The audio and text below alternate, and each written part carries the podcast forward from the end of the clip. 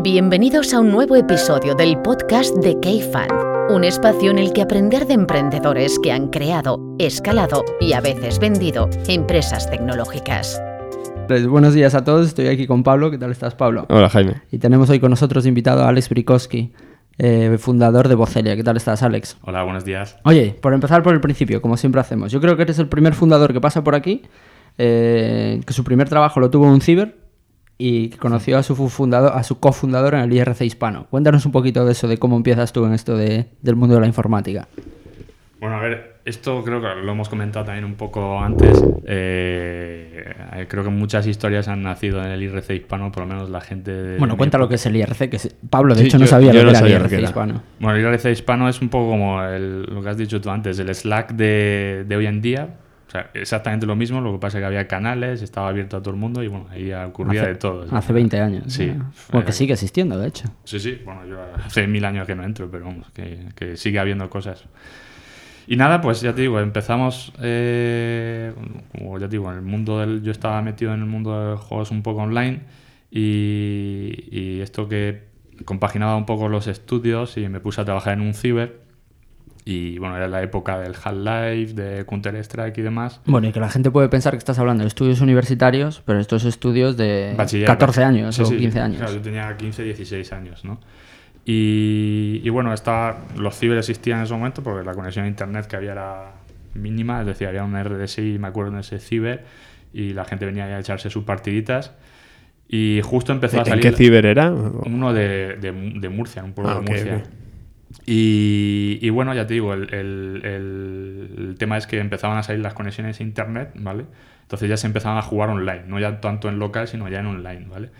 Y, y la parte interesante es que yo vi que, que la gente que empezaba a jugar online, pues iba a ir a sus casas y digo, hostia, el ciber esto va a terminar muriendo y aquí cada uno en su casa va a jugar online, ¿no? Entonces empezamos a ver que también lo que tenía sentido es que la gente que se iba online ya no jugaba, necesitaba servidores para jugar online, ya no jugaba en local, ¿no? Entonces montamos yo con, con Raúl, mi- que era mi socio en Vocelia, montamos una empresa de alquilar juegos, para alquilar servidores de juegos para esos clanes que se juntaban para jugar online, pues para tener un sitio para jugar, ¿no? Ya empezamos un poco, ya digo, con 16 años. eh, mi madre le tuve que pedir que abriéramos una cuenta para que la gente no hiciera los ingresos de, del No sabían si traficaba con algo que estaba haciendo exactamente, pero la cosa... ¿Por cuánto se alquilaban los servers en aquel tiempo? Pues eran pesetas, me acuerdo yo que eran en torno a 30.000 pesetas, que serían 180 euros de hoy en día. Porque en ¿Al mes? Sí, sí, sí. Joder. Es que la, los- la conectividad era carísima en aquellos tiempos. O sea, y me acuerdo yo que nosotros teníamos que contratar conectividad en plan de 1 y 2 megas con friend relays y cosas así, que, que eran lo de aquellos tiempos. Y costaba una fortuna, ¿no? Y, y eso era gracias a mi socio Raúl, que venía del mundo, que estaba trabajaba en aquellos entonces, una empresa que era Cable and Wireless, que tenía acceso a todo lo que es servidores, conectividad y demás. Y eso fue un poco nuestra primera aventura hasta que mi madre se encabezó un poco, que realmente lo que tenía que hacer era terminar de sacarme el bachiller. Y bueno, pues vendimos, bueno, por llamarlo de alguna forma, el- lo que estábamos, el negocio que teníamos, que eran de servidores, a otro grupo de cibers que había en aquello entonces. Y bueno, ya terminé mi bachiller y ya dejé mi, mi primera startup, por llamarlo de alguna forma. Y desde que terminas el bachiller, ¿cómo, o sea, ¿cómo es la transición hasta montar Vocelia? Bueno, yo cuando, claro, yo le dije a mi madre que no quería estudiar, ¿no? Que, no, que yo quería trabajar. Entonces, buscando cosas, una de las que se me daba bien un poco era hacer webs, ¿no? Entonces empecé a montar una empresa de, para servicios de webs, que en Murcia eran más bien poquitas las empresas que se dedicaban exclusivamente a, a esta parte. Y bueno, estuvimos dos o tres años, una empresa pequeñita, tres, cuatro personas. Y hasta que llegó el momento que lo típico, eh, llegaba el sobrino de no sé quién y te hacía una web por 500 y ya empecé a ver, digo, "Est- esto va para abajo, ya no es un trabajo exclusivo que te hace poca gente, sino que esto lo va a terminar haciendo todo el mundo.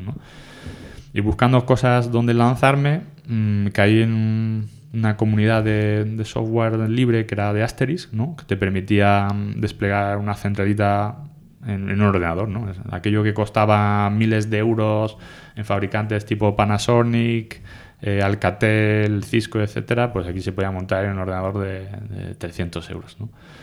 Entonces aquí yo, pues ya digo, eh, tardé como tres meses en conseguir poder hacer una llamada para que funcionara aquello. Y aquello me pareció mágico, ¿no? Decía, hostia, con un ordenador puedo hacer llamadas, esto es brutal. Entonces empecé a montar centrales para centralitas para, para oficinas, eh, para sustituir las máquinas de, que tenía la gente en sus oficinas. Y entonces una cosa que me empezaba a demandar también muchas empresas que vendían fuera era decir, vale, esto está muy bien lo de la telefonía IP, pero yo lo que quiero es poder hacer, ahorrar dinero en las llamadas y esto se le puede enchufar, puedo llamar al extranjero y ahorrar dinero. Entonces yo los, los empezaba a enchufar a un proveedor alemán que había en aquella entonces y claro, en un momento como yo intermediaba un poco en el tema de que se hacía con recargas de visas y demás, digo, hostia, yo estoy aquí intermediando, pero aquí hay más negocio en darle servicios de llamadas a esas máquinas que estoy montando que, que montando las propias máquinas, ¿no? Y además es mucho más confortable desde mi casa poder dar servicio que tener que ir a la oficina de los clientes. Y entonces, bueno, pues monté un servidor para, para servicios de llamadas y, y, también fui buscando un poco toda la gente que como yo estaba explotando un poco ese software libre de Asterix y dije, oye, que podéis conectar con mi proveedor para ahorrar dinero en llamadas, porque tenían la misma problemática que yo tenía. Ese era el servidor que estaba debajo de la cama. Exactamente, es el que empezaba funcionando a las 7 de la mañana y, y cuando me acostaba se apagaba las... Porque hacía mucho calor en la habitación, claro. Y, y, ruido, el ruido que hacía aquí yo bastante ruido. Y hasta que la cosa empezó a pitar y mi socio que había estado conmigo en el tema de los servidores le conté la, que esto iba bien y me dijo pues, que quería colaborar y que si me traía clientes se llevaba una comisión. Entonces, pues dijimos lo primero que evidentemente iba a traer clientes grandes que el servidor debajo de la cama no podía estar y que, que había que llevárselo a Madrid y que íbamos a montar todo el teclado en Madrid. Y así empezamos.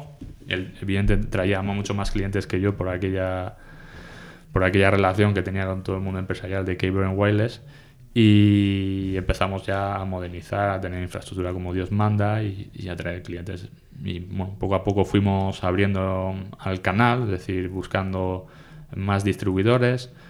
Tuvimos una suerte brutal porque en aquellos entonces eh, poca gente, ni los operadores tradicionales, daban telefonía IP, ¿no? Eh, estaban muy con sus temas de, de de primarios, URD6, no querían oír hablar de, de, telefonía IP porque era un poco tirar por los suelos toda la inversión e infraestructura que habían hecho. ¿Porque esto qué año es aproximadamente para la gente que se haga una idea? 2006, 2006-2007. Entonces nos llegó Siemens, decía que acababan de lanzar su nueva flamante centralita que soportaba telefonía IP, pero que en España no la podían vender porque no tenían los telefónicas, Vodafone, Orange de turno, no tenían, no tenían telefonía IP. Entonces, pues dijimos, sí, sí, vamos a homologar el servicio. Fueron a Alemania, homologaron nuestro servicio y del día de mañana nos encontramos con un canal de 300 instaladores en toda España que, que empezaron a, a, vender centralitas Siemens y a vender nuestro servicio. Y pues, ayudó bastante a, a desarrollar el negocio. ¿Y qué hacíais? ¿Cobros recurrentes? O sea, era una especie de modelo SaaS para los clientes, ¿no? Sí, sí, o sea, es decir, teníamos mmm, dos servicios principales que eran de llamadas y el de numeración, es decir, te permitíamos tener un número virtual tanto de cualquier provincia de España, para clientes de Madrid que, por ejemplo, querían tener, como poner en su página web que tenían oficina en Barcelona, le dábamos un número de Barcelona, eso le, pagaba, le cobrábamos 6 euros al mes, le seguimos cobrando porque el servicio sigue funcionando, o eh, empresas que estaban en el extranjero y querían tantear qué tal podía estar el mercado, no sé, en, Estados Unidos, nosotros le dábamos un, número geográfico de Estados Unidos y recibían las llamadas aquí en España. Y de eso evolucionamos a, a, las, a ofrecer centralitas virtuales, porque al final nos convertíamos un poco como un operador de confianza para el cliente y ya evolucionamos a acceso a Internet. Eh, eh, fuimos el primer operador móvil virtual orientado exclusivamente al segmento de empresas en España y bueno, cubrir todos los 360 grados de las comunicaciones de la empresa. Mm. Una de las cosas que hablábamos antes mientras comíamos, antes de empezar a grabar, es eh, y nosotros en K, por ejemplo, tenemos muchas empresas B2B, B2B SaaS y B2B SaaS de vender contratos grandes. Uh -huh. Y hablábamos un poco de, de, de, las empresas que tienen que decidir o decidir si tienen la oportunidad de decidir o apostar por una de las dos, por la parte inbound o por la parte outbound a la hora de vender. Eh, cuéntanos un poquito cómo fue tu experiencia a la hora de vender todas estas soluciones, sobre todo con dos cosas que me decías tú, que, que hicisteis sobre todo inbound y que después os funcionó mucho la parte de channel sales, que muchas veces tanto una cosa como la otra, sobre todo en contratos grandes, es complicado que funcione. Sí, a ver, yo, yo creo que es, es, clave. Yo creo que muy poca gente explota lo de crear y construir un canal. Y como la mayoría de la gente que ha hablado, siempre me dicen que es muy complicado. Yo, yo siempre lo veo fácil y ellos me dicen que lo ven complicado, ¿no? Eh, al final buscar todo lo que es afín un poco a, a, lo que es el, el, servicio que prestas, cualquier empresa que esté relacionada con lo que sirves, para intentar llegar a un acuerdo con ellos y que te faciliten la venta, es que te abre un canal de venta mm, prácticamente es 100% variable, que no tiene un coste para ti más allá de formarlos y, te genera una, una, fuerza de venta brutal con un coste muy reducido para ti, ¿no? Nosotros, de hecho, en Bocelia teníamos un 60% de las ventas que venían a través de canal y el 40% a través de, de, de, canal directo, ¿no? ¿Y en, en esos casos el soporte lo dabais vosotros o el canal? Nosotros dábamos, el soporte lo da el canal, que encima también te descarga esa parte. Eh, sacrificas una parte de tus ingresos cuando le tienes que comisionar, ¿vale? Pero vamos, es que es, es... primero hay un tema de proximidad, ¿no? Es decir, eh, al final un tío que está, por ejemplo, en Galicia, estando nosotros en Madrid, él va a dar un mejor servicio de proximidad, mejor atención que nosotros a, a 500, 600 kilómetros, ¿no? Encima, él, normalmente es el player de confianza, o sea que es mucho más fácil para él vender el servicio a esa empresa que tiene en el local que nosotros a 500, 600 kilómetros, ¿no? Entonces es, se juega ese factor de proximidad y de, y, y, de confianza. ¿no? ¿Y, cómo hacíais que para este canal, para este tipo de empresas más locales, les fuese interesante vender vuestra solución? O sea, porque yo he intentado algunas veces en alguna compañía eh, invertida a crear canal y nos ha costado un montón. O sea, tú lo creas, pero luego no venden. O te venden solo pocos. O, o... Claro, al final es un, hay un tema ahí de volumen, ¿no? Es decir, eh, al final casi nunca una empresa de estas va, se va a dedicar exclusivamente a, a tu negocio, ¿no? Uh -huh. Porque siempre compaginan más cosas. Entonces lo que tienes que tratar es decir, no es que tengo 300, 400 distribuidores, estos 400 distribuidores te traen un cliente, pero claro, son, la suma de todos son 400 clientes al mes. Entonces es, es un, era un poco la estrategia, tener un volumen de canal y luego sí que es verdad que de los 400, a lo mejor que te digo, luego hay 60 activos que venden un montón, ¿no? Y, es un poco la, experiencia que hemos tenido nosotros, ¿no? Eh, lo que me decías un poco de la parte de inbound, outbound. Eh, nosotros cuando empezamos, que era ya en el, ya digo, en el 2006, 2007, AdWords estaba baratísimo, ¿no? Entonces, eh, la verdad es que los clics de gente que venía a nuestra web y, y que podíamos convertir a, solían muy baratos, ¿no? Pero luego, aún después, es decir, yo en la última época ahora invertimos menos en AdWords, ¿vale? Porque ahora sí que estamos 100% en modelo indirecto, pero eh, lo, estamos gastando 50-60 leads, bueno, ya casi con un, una conversión del 80% de esos leads a través de la web.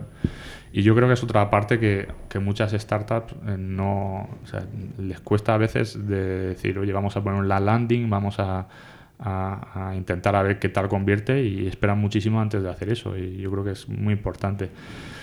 Luego, las cosas que hemos probado a nivel de outbound casi nunca nos ha funcionado. Y luego se mezclaba un poco porque yo tampoco creo mucho en el outbound, ¿no? Es decir, esto de que te llamen para darte la brasa, intentarte venderte algo, yo sé que lo hemos comentado antes, que hay empresas que tienen el modelo muy probado, que dicen, no, es por cada 100 llamadas eh, convierto X y eh, si lo soy capaz de encontrar la clave y que me salga rentable, lo, lo hago. Pero nosotros, las pocas pruebas que hicimos no salían bien y yo como tampoco creía mucho en el modelo, yo, ¿por qué voy a salir a, a, vender clientes cuando tengo un montón que, que capto por el inbound? Y creo que es mucho más importante desde mi punto de vista optimizar muy bien el inbound y apostar, en el caso del SaaS que, que teníamos nosotros, en el, bit, en el, en el canal, que invertir demasiado en, porque además es caro ¿no? el outbound normalmente. Y en la parte de canal, ¿cómo hacíais la, el tema de la comisión con el canal? Porque a nosotros sí que nos ha pasado con algunas compañías de, de, de, empezar a pensar en el canal o de tener alguna propuesta incluso de canal a la compañía y de decir, oye, que me, me quieren ofrecer esto, pero no sé qué fidarles o cuánto quedarme yo, cuánto dar. A ver, yo nosotros hicimos un modelo que escalaba en función del, del, volumen que manejaba el distribuidor, ¿no? Es decir, cuando menos negocio aportabas, pues tenías una comisión más pequeña y cuando más, eh, más, más negocio aportabas, pues más comisión, evidentemente. Era una forma de incentivar que, que a más ventas, más eso. Lo que pasa es que hay una cuestión que es decir, siempre pasa, es decir, comisionar o facturar al distribuidor o intermediario y que él a su vez. Uh -huh. Entonces ahí depende un poco, eh, nosotros decidimos en un principio hacer el modelo de distribución porque sí que queríamos conservar la marca nuestra hasta el final, ¿no? Y al final también un poco el que facturaba al cliente final era nosotros, entonces de algún modo éramos dueños del cliente, pero bueno, eso es está claro que no es así porque el, dueño del cliente es el distribuidor, aunque le factures tú. Si el distribuidor... más, más visibilidad. Exactamente. Y queríamos promocionar más la imagen de Bocelia y, por eso decidimos que teníamos que ir hasta el final. Pero luego la parte de, eh, de, facturar al distribuidor directamente tiene muchas ventajas, sobre todo a nivel de, riesgo, porque asumes menos riesgo. Normalmente el distribuidor es menos probable que te deje de pagarte y sin embargo el cliente final hay una tasa de morosidad mucho más alta. ¿no? Eh, y es mucho más menos engorroso cobrar al distribuidor. ¿no? Eh, luego también lo que hemos visto que es, muy importante es darle la máxima autonomía posible al distribuidor, ¿no? Es decir, si él puede eh, contratar los servicios y hacer toda la operativa sin depender lo más mínimo de ti, se incrementan bastante las ventas. Nosotros de, hacerlo, que era prácticamente toda venta asistida, que tenía que mandar un mail, etcétera, para que le diéramos de alta una cuenta, a darle un panel self-care para que lo hiciera todo él, se incrementaban las ventas un 15% aproximadamente el sentirse más autónomo en ese sentido. Mm. de verdad, o sea, es también un tema, entiendo, de, de, sentirse más ágil, ¿no? exactamente, exactamente, porque al final dice, no, es que joder, si un coñazo tengo que mandar un mail, tengo que hacer una llamada para estimar un cliente, si lo puedo hacer yo directamente, pues eh, llego esta tarde a las 6 de la tarde en mi casa, cojo el contrato, lo, lo activo y ganas mucho. Además de que para ti también tiene mucho como, como empresa de no tener que no, te lo quitas, estás haciendo a tu canal trabajar por ti, o sea, mejor. Exactamente. Otro de los temas que comentabas, Alex, antes que, te gustaría tratar es el, el tema del, del, buy versus build o de construir frente a, frente a pagar. Eh, Cuéntanos un poco cuál, es tu experiencia ahí, en el sentido de, supongo que como CEO te verías en situaciones de decir, oye, tenemos que hacer este producto nuevo, estas features nuevas, y siempre, pues muchas veces tienes la, la capacidad, bueno, a veces tienes la capacidad de decidir, pues esto contrato tres desarrolladores y los pongo a trabajar seis meses y creo que me va a salir más barato, frente a la otra opción que es, pues oye, pues asumo un coste un poco más elevado al principio y se lo contrato a alguien o se lo compro a alguien que ya lo tiene hecho y tiro así. ¿Cuál es tu experiencia en, esa parte? Pues yo creo que son de los errores, así que más, mm, eh, en cierto modo, he aprendido, ¿no? Es decir, tanto la parte de externalizar o como intentar buscar un, lo típico ahora que hablan de zero lines of code, eh, de estos fieles defensores de Charlie Santana, ¿no?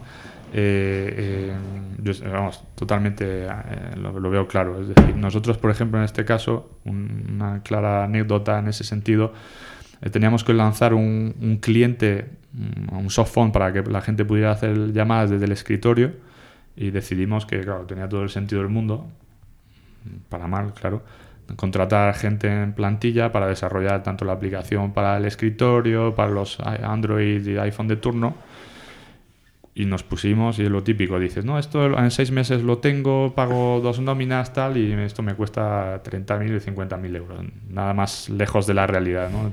empiezas, en un año no, no estás ni al principio y te gastas dos años de desarrollo para luego terminar llegando a una cosa que ya, estaba, ya existe, que puedes comprar por cuatro duros y, tú estás aquí reinventando las ruedas, eh, con troubleshooting, pruebas... Nos ha pasado todo esto. entonces yo he aprendido claramente que no, lo hagas. intenta, si hay algo, o sea, lo que sea que exista, siempre va a ser mejor incluso que lo contrates a esa empresa porque tiene el expertise, lo ha desarrollado, ya se ha mamado todos los errores, las incidencias.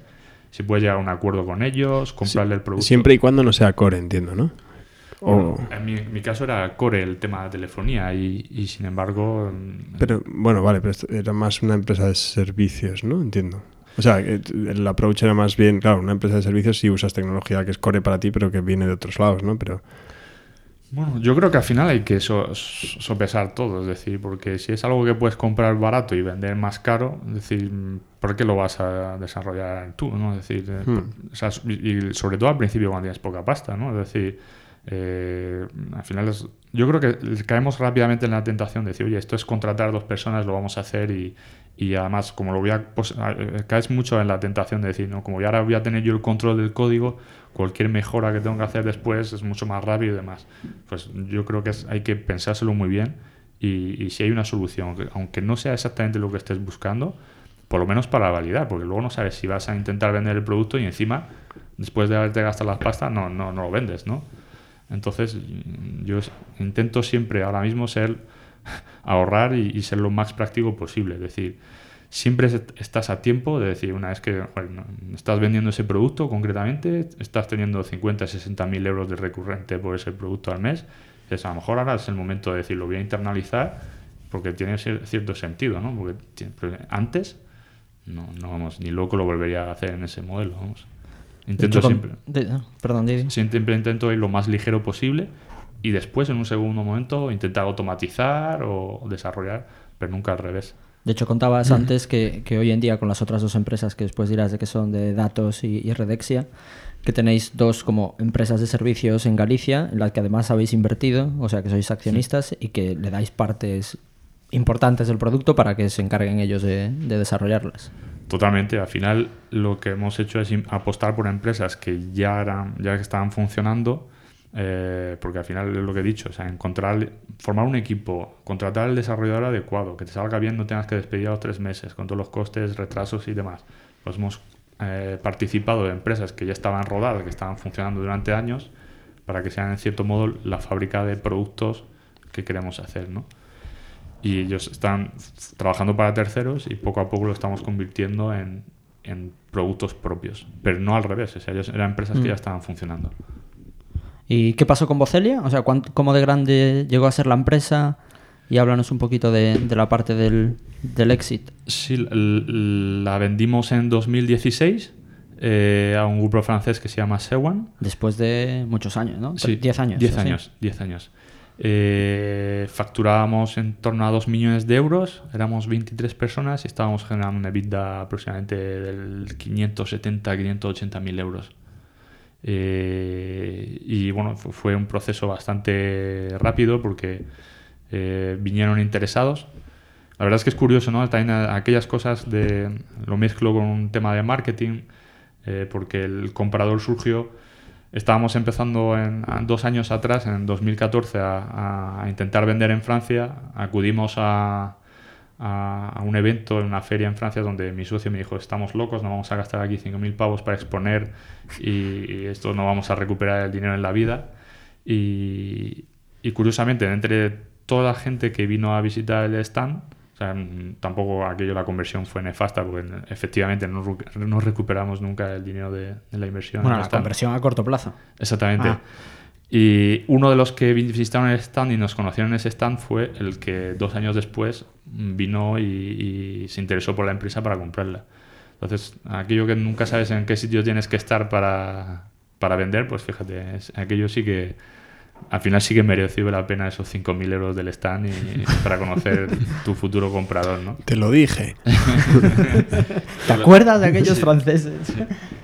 Pues nunca sabes dónde está el- la oportunidad y el comprador, ¿no? O sea, es importante, yo eso sí lo vendo mucho, es decir, eh, eh, por lo menos en B2B, en SaaS, eh, hay que ir a ferias, hay que exponerse, hay, porque se generan muchos contactos y yo creo que es, no, hay que no, no pensar que solamente el mundo es Internet, que es evidentemente es clave tener una web y convertir y captar clientes y leads a través de Internet, pero creo que es muy importante también estar en eventos, en ferias y no solamente evidentemente de saraos de startups, sino en, ferias y eventos de tu sector, ¿no? La gente, la gente quiere confiar en sus proveedores y, y hay que conocerlos. ¿no? Efectivamente, hay mucha gente todavía está en el mundo todavía offline, está todavía acostumbrado a ir a eventos y hay ferias y puedes encontrar partners, lo que hablamos antes de, de- para construir tu canal, puedes encontrar distribuidores en, esa, en, esas, en esos eventos. Y, de- y desde el día que te llamaron estos franceses hasta el día que se cerró la venta, eh, ¿cuánto pasó?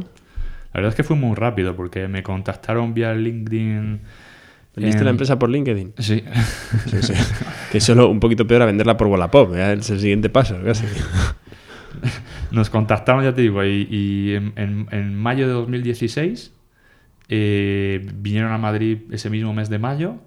eh, nos pusimos de acuerdo un poco en, las cifras, un poco, y, y claro, yo en ese momento, cuando pensé que podía vender la empresa, me compré un libro de vender empresas, que no me acuerdo muy bien cómo era el autor. eh, creo que el mismo autor ha hecho cómo vender y cómo comprar empresas, no me acuerdo cómo es el autor. Y, y, lo primero que decía es que cuando ibas a vender una empresa tenías que meter más gente en la, en la puja para subir el precio. ¿no? Y, cuando ya nos medio habíamos puesto de acuerdo en el precio, dijo, espera, que hay varias gente interesada más en el proyecto. Entonces contacté con varias empresas, una en Irlanda, otra aquí en España. Digo, Oye, ¿Con las que ya tenías relación o no? Un poco, no mucho. O sea, los conocía, pero pues, ahí le dijimos, oye, sabíamos que un poco que tenían intereses en, tenía interés en entrar en España y les, les dije, oye, vamos a vender, estamos en proceso de... Y efectivamente conseguimos aumentar un 10% aproximadamente el precio de, de, que habíamos ya casi prepactado para, para vender la empresa. Fue, fue interesante. Pero la vendimos, como volviendo a tu pregunta, empezamos en mayo y firmamos a final de septiembre, el 30 de septiembre. O sea, que fue bastante rápido. O sea, ellos tenían claramente interés en entrar en España y fue todo muy, muy ágil. Y eso que estuvo el mes de agosto, porque si no, hubiéramos cerrado incluso antes. Las empresas se venden muy lentas. O sea, quiero decir, tres meses, cuatro meses es, es, muy rápido para vender una compañía. Sí, sí. Teníamos al final las cuentas eran muy claras, eh, no, no, había nada raro, no teníamos préstamos, no, eh, no, teníamos deuda, nada, o sea que fue muy, muy fácil de auditar la empresa. Y por entonces decías que teníais negocio en, o sea, en España, pero también en Francia eh, y en Latinoamérica. Sí, en Panamá, porque hay un momento, les digo, eso fue en el 2014, mi socio y yo teníamos un poco el gusanillo de decir, tenemos que salir al extranjero, ¿no? a internacionalizar, que se dice ahora. Y, no teníamos claro a dónde ir, porque yo, claro, soy, al ser medio francés, mi socio decía, no, tú tienes que ir a, vender a Francia porque ahí vamos, lo tenemos más fácil. Y claro, yo le decía, no, tenemos que ir a Latinoamérica, porque además él tenía bastantes contactos de, en Panamá, por aquello de que Cabernet Wales eh, estaba en Panamá también. Y pues, yo creo que es más interesante ir a Panamá porque al final las empresas españolas están mejor vistas en Latinoamérica que en Francia. Y entonces, pues abrimos una oficina en Francia y otra en Panamá para ver cuál iba mejor. Y, terminé teniendo por una vez razón y la, de Panamá fue mejor que la de Francia, porque en Francia era imposible. Que nos compraban por españoles, ¿no? Decía. Exactamente, nos costaba mucho por, porque al final, al ser un servicio más o menos sensibles, como son las comunicaciones de tu empresa, la gente normalmente en, Europa suele ir años por delante de, España, pero en ese aspecto de centralita virtual, comunicaciones en la nube, en Francia todavía tenían más empresas pymes que tenían su centralita todavía en la oficina y no habían dado el paso de, la nube. Y claro, dar el salto a la nube ya era importante, pero encima hacerlo con una empresa española parece que lo no... Triple salto mortal. no lo tenía, terminaban de ver claro. Estaba ahí en la frontera, echando de los camiones centralitas de, de Y mira que mi apellido, que no, es lo mismo ahí decir, señor Fernández va a vender en Francia, no, no, era Bricos, pero no, no, no, no, no surtía efecto. Oye, y hoy en día estáis integrados en el, grupo francés que os compró, y tú sigues ahí al pie del cañón. Sí. Y, a, pesar de seguir ahí, no sé cómo haces porque tienes tiempo para lanzar empresas como, como quien lanza churros. ¿Cuántas empresas estás gestionando hoy en día? Bueno, o cogestionando. Sí, porque claro, eh, gestionando realmente hay un CEO prácticamente en cada empresa. Eh, tengo una de copias de seguridad que es Dato 101 eh, que, bueno, que es básicamente copias de respaldo y continuidad de negocio, disaster recovery para empresas en, eh, en la nube. Luego tenemos eh, una que he lanzado recientemente, que es Redexia, que es para todo el mundo de IoT, explotando una tecnología que es más o menos nueva, que es LoRaWAN. Y, y, bueno, una de que es mi, mi, como digo yo, mi oveja negra, que es, el, que es Morfeo, que es el e-commerce de colchones tenemos un cliente aquí en la sala. Sí. Sí, yo, además de los que repite. ¿Ah, porque tienes varios? Sí. Ah, joder. Sí, primero le, compré uno a, mi hija y cuando vi que no se quejaba cambié el mío. buena está muy bien. Sí, de hecho yo creo que es el, podría decir que es el colchón de los emprendedores, porque tenemos a Baris, tenemos a... Juan Luis, Hortelano, ¿no? Sí, Juan Luis, Nacho González, eh, ya te digo, lo tienen. Lo es un claim, cojones. Lo petas, ¿eh? El colchón de los emprendedores. los que tienen exit. ¿Y cómo se te dio por ahí? Porque obviamente datos y Redexio pues es otra vez B2B SaaS y demás, pero lo que decías tú, oveja negra que no tiene nada que ver, que esto es B2C puro y duro. A ver, yo, yo siempre digo, o sea, creo que es un poco el, tema del exceso de confianza, ¿no? Acaba de vender Bocelia Y, y vino un amigo eh, que me dijo, oye, que él estaba trabajando en el mundo del colchón. Y dice, mira, hay una empresa que yo ya había oído hablar, que era Casper en, en Estados Unidos, que lo está petando, vendiendo solamente online.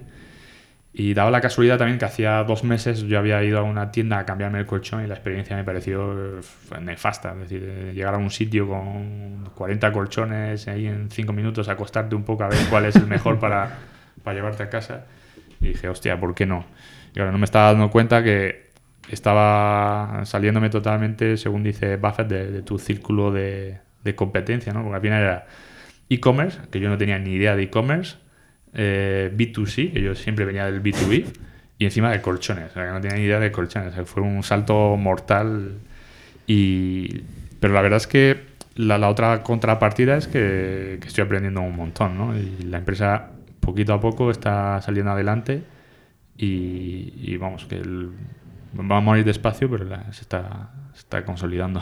¿Y que son Sí. colchones que se fabrican en España? ¿O cómo Sí, es el proceso todo? Todo el proceso se fabrica en España. Tenemos un centro logístico aquí en Madrid que, después de ver que los fabricantes eran incapaces de gestionar la, la logística en de clientes en un tiempo razonable, porque cualquiera que tiene un e-commerce sabe que el tema de la entrega es vital. O sea, hoy en los días de que Amazon te hace una entrega en el mismo día, si fallas en esa parte, ya que estás en, en el- encima en nuestro caso, que estamos en el escalón alto del ticket de e-commerce, que estamos hablando, que estamos vendiendo 500 euros, cuando la media está en sobre los 50, 70 euros, y la gente confía en ti, si el colchón no está en tres días en su casa, te llama para devolver el pedido. Mm. Entonces el, el colchón se fabrica, tenemos eh, dos fabricantes, pero el principal es de es valenciano, ¿vale? Y él nos fabrica, almacenamos en, el- en un- en un centro logístico en, en- en Madrid y desde allí se distribuye a toda España. ¿Cu- ¿Cuál era el material de los colchones? Pues es viscolástica, muelle y, y- y espuma. O Es sea, que es cachondo como, como vienen, porque vienen enrollados. sí, exactamente. En una caja, ¿no? ¿O en qué viene? Exactamente, viene en una caja para optimizar todo el proceso de logística, ¿no? Porque al final si el colchón ocupa un huevo, ¿no? Si lo tienes que llevar mm, tal como está extendido, costaría un montón, ¿no? Y viene comprimido, no puede estar comprimido más eh, de tres meses, porque si no, no... Se recupera la- la, la la- forma. Y la verdad es que es un, es un mundo también muy, yo digo, Son gitano. colchones que caducan. Sí. Colchones, pe- col- col- colchones perecederos. ¿Y gitanos? ¿Por qué gitanos? Sí, porque eh, eh, hay, hay un mundo de, de- de- de- de- de marketing ahí. Es decir, al final todos los colchones, casi todos, tienen espuma y viscolástica o látex. ¿vale? Nosotros creemos que, y lo argumentamos en la web, de que es mejor visco y muelles, ¿no? Y micromuelles, ¿no? Muchos solamente llevan espuma, ¿no? Pero, y, y la cosa es que dependiendo de dónde vas, te van a decir, no, es que lleva grafeno, lleva no sé qué. Y claro, te- es, es como el yogur, el lactimel con jalea real. O sea, es, es- es- mucha mentira en torno a un producto que realmente es muy sencillo, ¿no? Es decir, nosotros creemos que hemos hecho la mejor, o consensuado con, evidentemente con, con expertos, el- el- con el fabricante sobre todo, es que tenemos la combinación que tienen que tener ideal para un mercado como es el español, que hay cierta temperatura que tiene que ventilar por el tema de los micromuelles, y a un precio razonable, ¿no? Porque tú te vas a una tienda y un colchón como el nuestro, a lo mejor con las mismas características te puede costar como 2.000 euros, ¿no? Y nosotros estamos vendiendo por 500 euros, ¿no? Y a veces la gente nos lo dice un poco, ¿no? dice, "Joder, esto es tan barato y es bueno, joder, es que tienes el mejor argumento. Dice, llévatelo a casa, pruébalo 100 días, hasta 100 días, si no estás contento lo devuelves, o sea, te Es un devolvemos poco el, el principio de Hawkers y, ¿no? O sea, el fondo es hacer el mismo producto, una tecnología Sí. eh, existente y, y simplemente quitarte el- toda la parafernalia de la marca y todo el rollo que tú te vas a... eh, no quiero decir marcas por no ofender, pero yo me acuerdo cuando me compré mi primer colchón Flex, eh, yo fui a la tienda y me pasó como a ti, eh, 25 colchones que no entiendes nada, cada uno son distintos pero no entiendes nada y en el fondo son todos iguales. Exactamente, o sea, no hay, no hay diferencia vamos, que, que sustancial. Y sobre todo lo de probarlo, ¿no? Es decir, joder, probarlo tranquilamente en tu casa sin estrés, es decir, si no te gusta lo puedes devolver. o sea, ¿La gente lo devuelve? Sí, tenemos una tasa que a mí me parece baja, ¿no? Es decir, al final eh, que está, dependiendo del producto, es decir, si lleva, porque también vendemos bases y, y canapés, ¿vale? Eh, normalmente si, si se vende solo, tenemos una tasa en torno al 7% y cuando hay canapés, no sabemos, a lo mejor afecta también, eh, en torno a, puede llegar hasta el 10%. Entonces, eh, pero vamos, es- dentro del mercado, por lo visto, es una, merca- una un ratio bastante bueno. Y para la logística inversa, entiendo que se vuelve, o sea, el colchón tal cual, ahí ya no se vuelve a... Pues mira, ahí, ahí tenemos un toque social. Flipa. como te quiere- como que- es que no sabes cómo viene de comprimido, ¿eh? No, es que sí, nunca lo es- que es alucinante. Entiendo que al venir comprimido, o sea, lo compras y tienes que dejarlo... Si lo unos extiendes, no lo una, puedes usar una- unos corrígeme, días. Alex, pero una cama, la primera, la de mi hija, la cama individual, eh, pues era, no sé, unos 90 o un 80, algo así, pero una, una cama normal, eh, venía como en una caja, pues como si fuese una caja de. No sé cómo decirlo, eh, donde metes una esterilla de yoga. Ujú. O sea, en ese espacio, en ese, espacio volumétrico. O sea, y tú lo, tienes, lo abres y entonces lo tienes que dejar, no me acuerdo bien, uno o dos días Sí. abierto. Te- te Recomendamos 48 horas, pero 24 horas es suficiente a veces. Y se extiende y coge, pues eso, prácticamente casi 30 centímetros de altura y luego las dimensiones depende, 90 por 190 o 200 por 200, que es lo máximo. Y eso sí, hay una caja que, bueno, que cabe, no, la más grande creo que es por la altura de 2 metros, pero porque es el tamaño grande, pero si no, las pequeñas son, ocupan muy poco.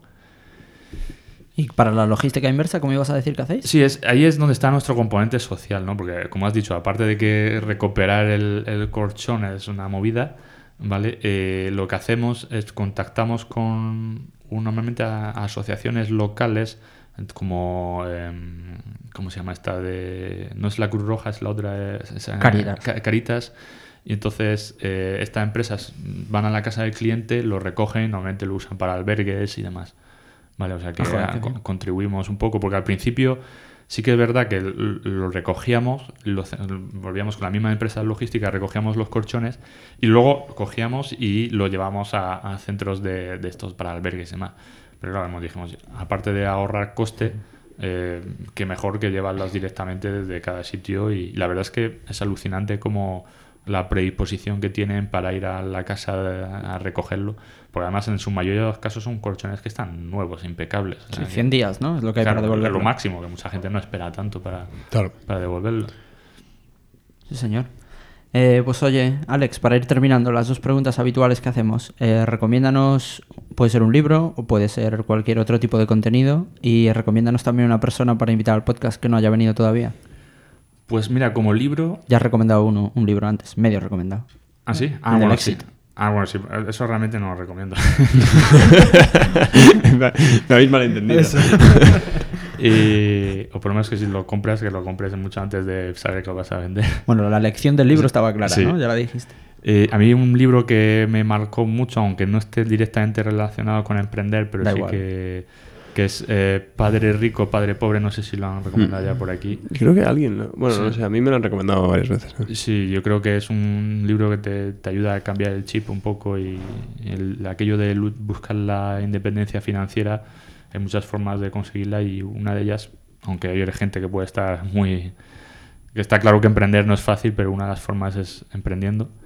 Eh, y como persona, eh, me salgo un poco del círculo más de gente conocida de startups y voy a recomendar a, David Bello, de una empresa gallega de, que se llama IP Global. Está haciendo un montón de proyectos súper interesantes que yo creo que sería muy bueno que lo pudierais entrevistar aquí en este podcast. Pues oye, avisaremos a David. Alex, mil gracias por haber venido. Muchas gracias a vosotros. Y a los que hayan llegado hasta aquí, recordaros que podéis encontrar más podcasts en blog.cafan.vc y en Twitter en arroba cafanvc. Volvemos en una semana. Hasta luego.